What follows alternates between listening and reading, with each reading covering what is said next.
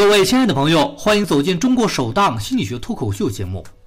说实话，有阵子没有定期发布我的节目了，也很多的朋友来信关心我，于老师最近是不是忙呢？说实话，最近的确忙。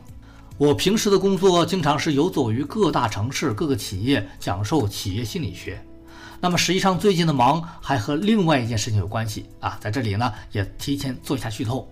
最近，我和心理学的同行正在筹建国内最大的心理学交易教育游戏平台，在未来的几个月，大家会能够目睹这在心理学上里程碑式的一个项目。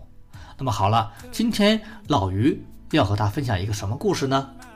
各位朋友，今天我们的饮食比较丰富，所以肥胖成为我们一种常态。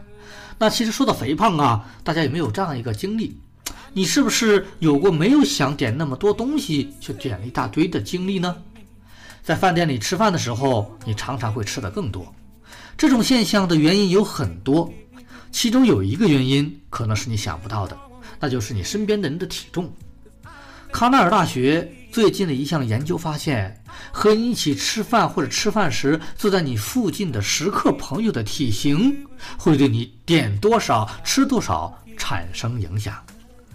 研究人员招募了八十二个大学本科生进行实验，在实验的过程中，大学生们会和一位为了实验而招募来的演员一同食用一餐意大利面和沙拉。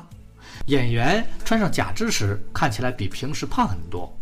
八十二个实验对象被随机分成四组，在以下四种情境中用餐：第一组，演员穿着假体吃健康食物。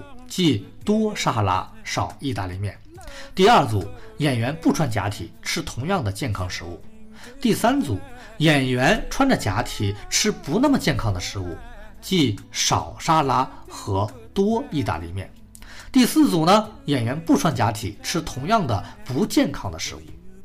参与实验的大学生看着演员吃饭，然后自己用餐。研究人员发现。演员穿着假体看上去较胖的时候，不管他怎么吃，大学生们点的和吃的意大利面都多了百分之三十一。而当演员穿着假体看上去较胖时，多吃沙拉的时候，大学生们点的和吃的沙拉反而少了百分之四十三。实验结果表明，当身边的人较胖的时候，人们会难以坚持自己的饮食计划，吃。更多的不健康的食物，而减少健康食物的使用。看来呀，下次我们吃饭的时候要选择体重较轻的人一起用餐，是减肥之道啊！好了，今天老于就和大家分享这样一个故事，我们期待下次见。